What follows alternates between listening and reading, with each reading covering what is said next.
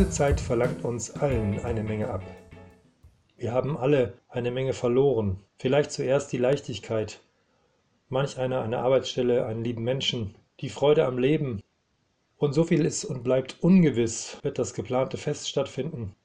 Was ist eigentlich mit dem Urlaub dieses Jahr?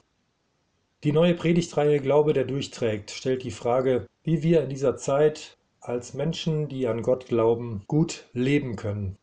Wie wir es schaffen, diesen Lebensabschnitt mit Gottes Hilfe gut zu meistern. Glaube, der durchträgt. In den nächsten Wochen werden wir Texte aus dem Hebräerbrief im 12. und 13. Kapitel lesen und in den Predigten am Sonntag gemeinsam darüber nachdenken. Der Podcast hier ist eine Ergänzung mit Impulsen zum Weiterdenken und Weiterglauben. Glaube, der durchträgt.